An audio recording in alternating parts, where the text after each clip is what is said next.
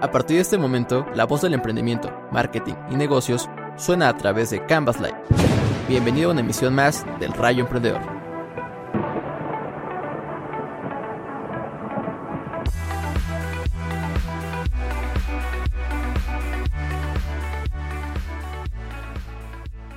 Hola, ¿qué tal? Y bienvenidos a una nueva emisión de Canvas Live, tu rayo emprendedor. Yo soy Marifer Gaitán, muy muy contenta de estar de regreso aquí en este hermoso programa que es Canvas Live, donde hablamos de lo mejor del mundo del emprendimiento, marketing y negocios. Ahora en una nueva versión que no es como tan en vivo, pero pueden escucharnos a la hora que quieran, en donde sea, desde su dispositivo móvil favorito y a través de las, eh, de, las redes digitales de Frecuencia SEM y obviamente en otras plataformas que muy pronto les vamos a decir en nuestras redes sociales en donde nos podrán encontrar. Estoy muy contenta de que este sea nuestro primer podcast. Vamos a hablar de emprendimiento y negocios muy muy a fondo. Eh, entonces, pues vamos a comenzar. Eh, está conmigo aquí el día de hoy Alex. Alex, ¿cómo te encuentras? Hola, hola, ¿qué tal mis queridos Canvas Livers? Pues aquí de regreso en este nuevo formato, como dices, eh, Canvas siempre tratando de buscar aquí eh, lo nuevo, lo diferente, entonces pues vamos a ver qué tal, si les gusta, para que nos dejen en los comentarios, recuerden interactuar y pues bueno, ya saben que siempre estamos ahí al tanto de, lo que nos pidan, por si quieren que hablemos de algún tema, si quieren que tratemos eh, de buscar algún invitado, entonces pues bueno, yo la verdad es que encantado de regresar aquí a Canvas en esta nueva edición. Ay, yo también, Alex, concuerdo contigo. Y excelente, pues el día de hoy también tendremos varios invitados. Tenemos el regreso de Yair a Canvas Live. Yair Montiel es el fundador de Canvas Live. Estoy muy contenta por ello. La verdad estará súper increíble este programa. Y pues vamos a comenzar con la primera sección del día de hoy, que es ABC de los negocios. Y en ABC de los negocios, el día de hoy yo les traigo algo súper importante para cualquier startup. Déjenme les cuento un poco mi contexto. Desde que salí de Canvas Life, eh, ya que pues, ya me gradué, ya soy licenciada en Mercadotecnia y Comunicación por el TEC de Monterrey, yo me fui al mundo del emprendimiento justamente porque saben que me apasiona y yo trabajo en un startup donde me ha permitido conocer un poco más acerca del mundo y lo que ven los emprendedores en su día a día pues dentro de una startup, de dueños de una empresa. Y una de las cosas más importantes, ya que yo estoy en el sector fintech, es que las rondas de inversión son demasiado importantes para poder generar crecimiento de acelerado dentro de un startup. Y justamente en esta sección les quiero contar qué son las rondas de inversión y cómo funcionan, ya que justamente en el startup donde estoy logramos eh, tener una ronda de inversión series B de más de un millón de dólares. Entonces es algo muy importante para cuando tu startup ya está teniendo un crecimiento tan grande interno que ya puedes pedir capital, aunque ojo, no todas las startups están listas, ¿no?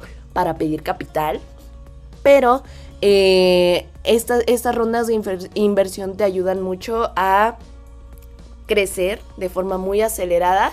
Es un acelerador eh, muy bueno por excelencia, pero no es para todas. Entonces, buscar financiamiento prácticamente es una de las etapas más importantes a la hora de emprender y una de las más difíciles porque las rondas de inversión no son una cosa fácil. Para emprender lo primero que se necesita es, primero ya tienes la idea, eh, luego encontrar una solución a un problema común, resolver el cómo, cuándo y el dónde surge eh, este problema. Y ahora sí viene lo bueno. ¿Cuánto cuesta resolver ese problema? Y justamente eh, lo más importante es también de dónde saldrá el dinero para poder llevarlo pues justamente a cabo. Entonces es como súper, súper importante tener todo esto en cuenta a la hora de uno, evaluar tu empresa, porque es lo primero que te van a pedir los inversionistas, cuánto vale tu empresa y sobre todo en dónde conseguir el dinero que necesitas para poder seguir creciendo y seguir solucionando el problema que tu startup está tratando de atacar. Entonces las rondas de inversión pues son prácticamente, eh, prácticamente procesos en los que los inversionistas inyectan un capital a una empresa a cambio de participaciones. Así los inversores pasan a formar parte del capital social de dicha empresa, convirtiéndose en socios con un pequeño porcentaje dependiendo de cómo lo, lo están viendo. Entonces, para cada etapa de la empresa hay una determinada ronda de inversión. existen eh, las rondas de capital semilla, de rondas de empresas de etapa inicial, que cuentan con una idea y un prototipo y prueba de su concepto, o sea, todavía no está listo el producto.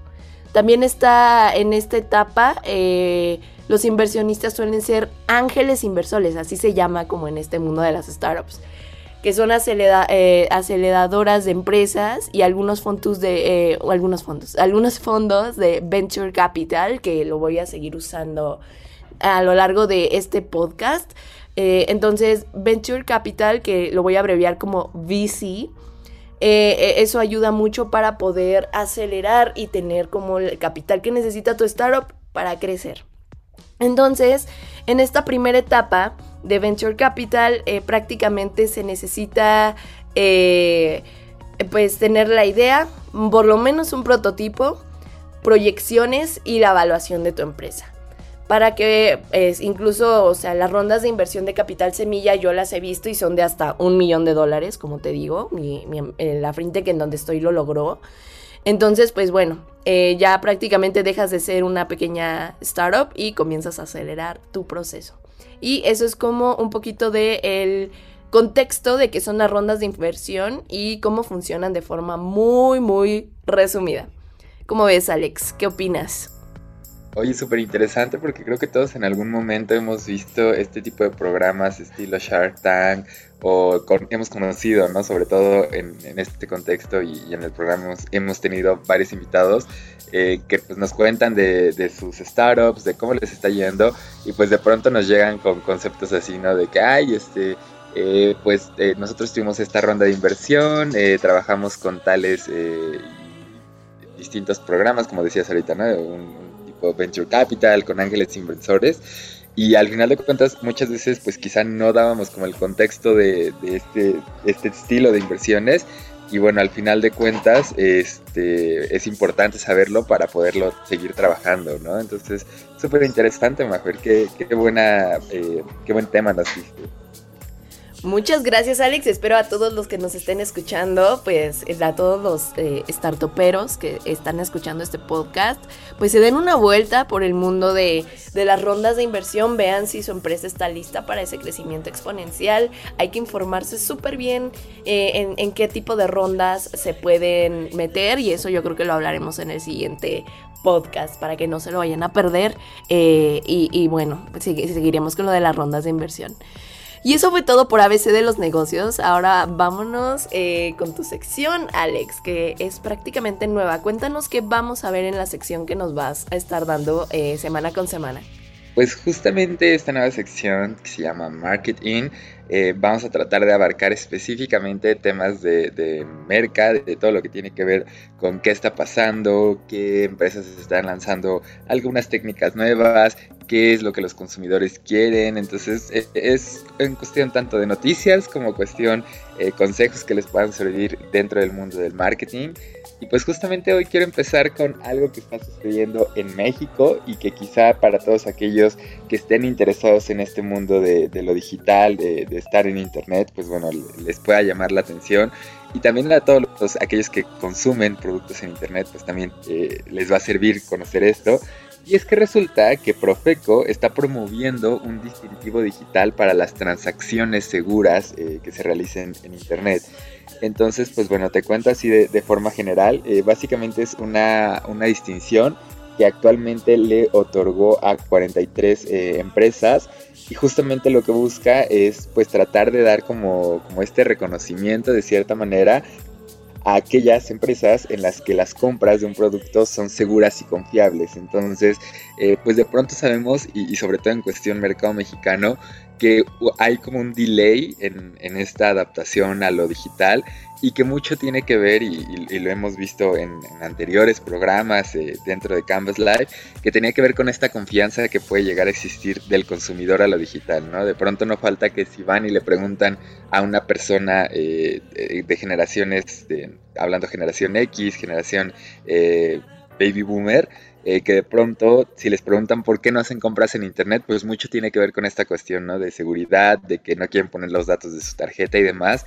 Entonces, pues bueno, este tipo de programas de Profeco, la verdad es que siento que, impulsan el que personas de generaciones eh, como las que mencionaba, eh, pues se vayan adaptando a este mundo digital y que incluso pues hay personas de nuestra generación que ya les ha pasado, ¿no? Que pusieron sus, datos de tarjeta en algún sitio y resultó ser fake el asunto. Entonces creo que está, padre, ¿no? Que, se pueda tener. Y es que justo eh, no es nada más como para cuestión eh, tiendas virtuales, sino también para páginas de internet y algunos tipos de apps eh, en las que se busca justamente que tengan este distintivo. Y pues básicamente es que puedan respetar los derechos del consumidor. Entonces, pues bueno, algunas de las empresas por ahí que llamaron mi atención que tienen este, este distintivo son páginas como la de Liverpool, eh, la cuestión de ópticas Devlin, Mix Up, Bizarro. Hay una, hay una que se llama Café Doña Joya. La verdad no hemos probado ese producto, pero pues eh, igual por ahí suena interesante, ¿no? El, cómo puede eh, una, página así tener la certificación. Entonces, pues bueno, les digo, es, es, es, una certificación que no nada más es para, para ciertas empresas, sino que en general cualquiera la puede obtener. Y eh, pues bueno, en general es para cuestiones de seguridad, transparencia, confidencialidad y confianza. ¿Cómo ves, Mafer? ¿Tú, si tuvieras un negocio web, estarías buscando esta certificación de Profeco? No, pues claro, totalmente. O sea, creo que es algo que te da además credibilidad. Y mira, fíjate que creo que es algo muy importante para todos los, los que tienen ya pymes, medianas empresas, que por lo menos se den una vuelta ahí a su a toda su administración y digan, tengo esta certificación tengo esto, tengo este permiso, tengo, creo que es algo demasiado importante porque luego Profeco te cae y ahí sí, ¿cómo le haces para escaparte? Porque si no tienes todo en regla, me ha tocado ver eh, lamentablemente negocios que están dentro de, ahora sí que de pues de, de, la empresa en donde estoy que lamentablemente los han tenido que clausurar por varias cosas y certificaciones y permisos que no tienen. Entonces dense una vuelta, eh, no sé si nos puedes compartir en dónde lo pueden encontrar Alex para que como que tengan como más información. Sí, claro, de hecho si entran en, en este momento a la página de Profeco, eh, pues bueno, además de todas las secciones que tienen de este de los artículos cotidianos que sacan, ¿no? De que si los quesos que cumplen, que si las leches que cumplen y demás, pueden buscarlo literal como distintivodigital.profeco.gov.mx y ahí les va a contar qué es lo que es este certificado, eh, cuál es el código de ética que tiene como tal, porque eh, es, la verdad es que está súper padre. Y bueno, ahí mismo les dice que eh, se creen una cuenta, entonces pues directamente ahí lo pueden hacer. Y también hay un correo donde pueden mandar sus dudas por si alguien está interesado, pero de pronto no tiene muy claro cómo funciona. Y el correo es comercioelectrónico.profeco.gov.mx. Entonces, pues ahí lo tiene. Excelente, Alex. No, pues sí, con eso ya nuestros Canvas Divers van a estar perfectamente preparados para cualquier imprevisto con esta organización aquí en México. Que ojo, solo es en México para las personas que nos escuchen de otros países. Eh, hay que también checar como los permisos de sus países, pero por lo menos aquí es Profeco. Eh, muchas gracias Alex. Y pues justamente eh, ya casi estamos en la recta final de, este programa, sin embargo no me quería ir sin darle la bienvenida y el regreso justamente a Jair Montiel, quien es el fundador prácticamente de Canvas Life, que está justamente eh, uniéndose con nosotros ya en esta nueva temporada de podcast y nos tiene también un tema súper, súper increíble. Jair, bienvenido y qué padre que has regresado también aquí a Canvas Life. Hola Map, realmente igual es un gusto para mí estar aquí presente con ustedes. Eh, increíble tomar esta iniciativa de empezar a, construir podcast, ¿no? Porque al final es una pasión que nos, eh, que nos une, que es compartir temas de emprendimiento, marketing y negocios a la gente que realmente se interesa por seguir aprendiendo y a su vez también a nosotros por seguir interactuando por temas que, nos apasiona para poder estar y justamente no dejar de aprender. Entonces, igual para mí es un gusto estar con ustedes y, que sea una gran experiencia. Gracias Jair y cuéntanos con qué sección nos vas a deleitar en esta primera temporada de podcasts. Cuéntanos más acerca de la parrilla. Claro que sí. Mira, esta sección trata de, de, como ustedes entenderán, cuando construimos estrategias de marketing digital o incluso cuando construimos estrategias de marketing, es importante establecer una parrilla digital para que tengamos justamente una estructura de cómo vamos a componer eh, la comunicación en redes sociales, ¿no? Y eso generalmente le llamamos una parrilla. Y la intención de esta sección que se llama la parrilla es establecer eh, yo creo que lo que estamos generando o lo que estamos percibiendo eh, en, redes sociales y que causan impacto en marketing digital, ¿no? Pero también que estos, estos conceptos que estamos viendo de forma de marketing digital, cómo también podemos aprender de ellos, ¿no? Yo hoy les traigo eh, un tema que, realmente igual me llamó la atención, ya tiene un poquito de tiempo, pero es como una estrategia digital causó impacto eh, a través de un experimento social en la comunidad. Bueno, pues es una empresa que se creó de forma, eh, digamos que fue como un experimento social, incluso ellos lo llaman que fue como una iniciativa para causar impacto, una empresa en Perú que se llama Practifrutas. Sin embargo, esa fue una empresa ficticia y lo que hicieron en redes sociales fue eh, empezar a comunicar que tenían un producto estrella y ese producto estrella se trataba de una naranja pelada en un envase, un pequeño cono y lo cual lo, vendían en 2.5, eh, no me acuerdo cuál es la moneda de Perú, pero lo vendían a un precio muy caro, ¿no? Eh, con referencia a lo que vale un kilogramo de, mandarinas. Entonces, esto causó un impacto realmente en la, en la sociedad que empezó a criticar. Eh, hay que establecer, bueno, que hay tres conceptos de marketing que a veces generalmente se confunden que es eh, el envase, el empaque y el embalaje. El envase es el primer, el, digamos que es como la envoltura primaria de todo producto, que es justamente lo que carga tu producto, eso es como tal eh, el envase, ¿no? Después vamos al empaque, que es lo que está, lo que envuelve ese producto primario o ese, ese este, justamente envoltura primaria, y después va el embalaje, que ya puede ser una configuración de, de 3, de 4, de 5 envases o un empaque. Entonces, al estar este concepto ya más o menos definido, podemos entender que cuando hacemos eh, o cuando vemos que justamente es una naranja pelada en un envase, pues realmente dices, no hay necesidad, ¿no? Porque ya la propia naranja ya trae por sí misma y de forma natural eh, su, su envase. Y entonces, pues dices, ¿para qué necesidad de colocarle un envase adicional cuando ya, ya lo carga de forma natural? Incluso yo cuando he visto a veces algunas partes de, de las pastas de dientes, digo, ¿por qué le estamos colocando un empaque adicional, digamos la cajita de cartón que ya conocemos, si ya por sí misma ya trae su envase, ¿no? que es esta parte del tubito de plástico? Entonces, eh, esta empresa que se creó de forma ficticia en Perú, que se llama Practifrutas, lo que hizo fue tratar de crear conciencia de que debamos de empezar a, preocuparnos más por no crear envases a veces un poquito inútiles, por así llamarlo, o que no están generando un valor al producto, ¿no? Y por eso mismo fue que en Perú eh, esta iniciativa de Practifrutas hizo que la comunidad empezara a tener reacción social. En redes sociales se creó una gran conversación que a la empresa se le empezó a, criticar y se le empezó a, crear mala fama cuando era una empresa que realmente no existía, ¿no? que justamente era Practifrutas.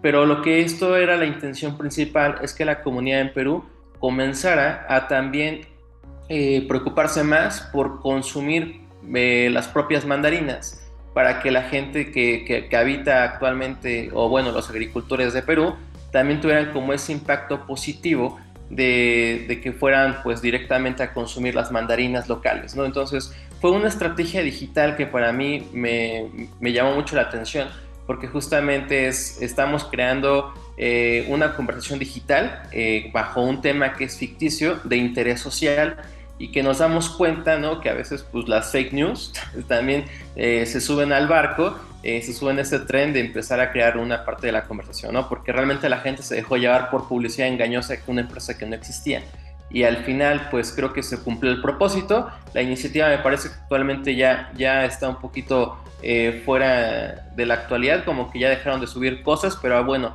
en sus redes sociales en Practifrutas estaban justamente comentando esa parte de seguir generando más impacto en, escuelas, impacto en, otros países. y que su estrategia realmente causó un impacto eh, a nivel internacional, ¿no? Incluso yo me enteré porque en una, una página me llegó así como que este, que en Perú estaban haciendo eso y por eso fue que me enteré, pero me puse más a investigar si era real y me di cuenta que pues, era algo totalmente ficticio, pero que trae una intención este, detrás de ella. Increíble, Yair, la verdad, eh, para empezar, creo que tu sección va a dar muchísimo, muchísimo de qué hablar, porque como claro, obviamente todo el mundo necesita una planeación, una parrilla, sobre todo si te dedicas al mundo de marketing digital, sin duda es algo demasiado, demasiado útil, y este caso, la verdad, estuvo bastante eh, curioso. Eh, nunca lo había escuchado de, acerca de cómo inició esta, esta empresa peruana. Pero sinceramente creo que de aquí podemos tomar varios, varios aprendizajes y varias, eh, varias cosas que seguro a nuestros Divers les van a encantar. Alex, ¿tú qué opinas?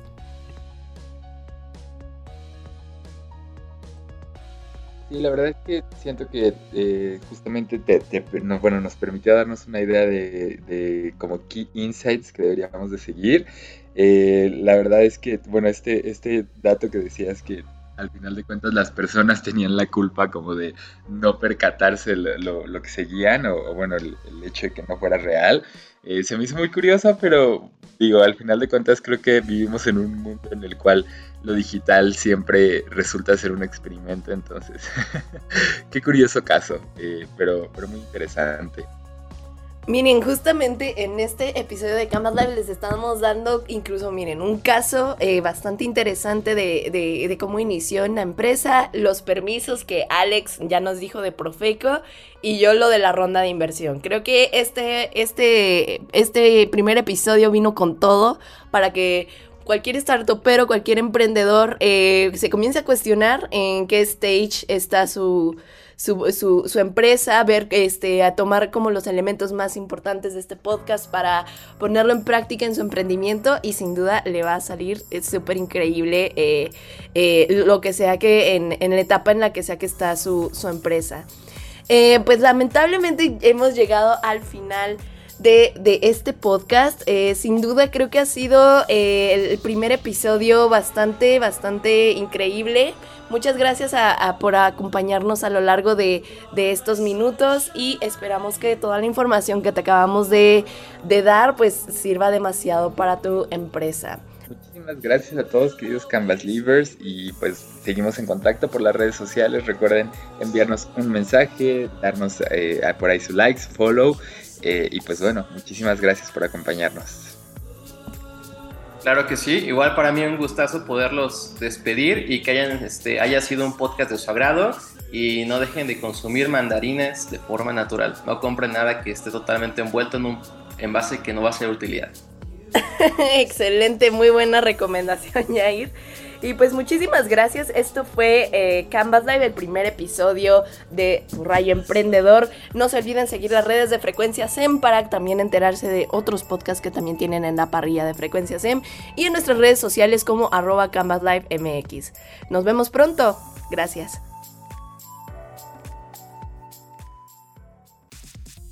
Esto fue Canvas Live. Escúchalo en exclusiva por Frecuencia SEM y plataformas digitales.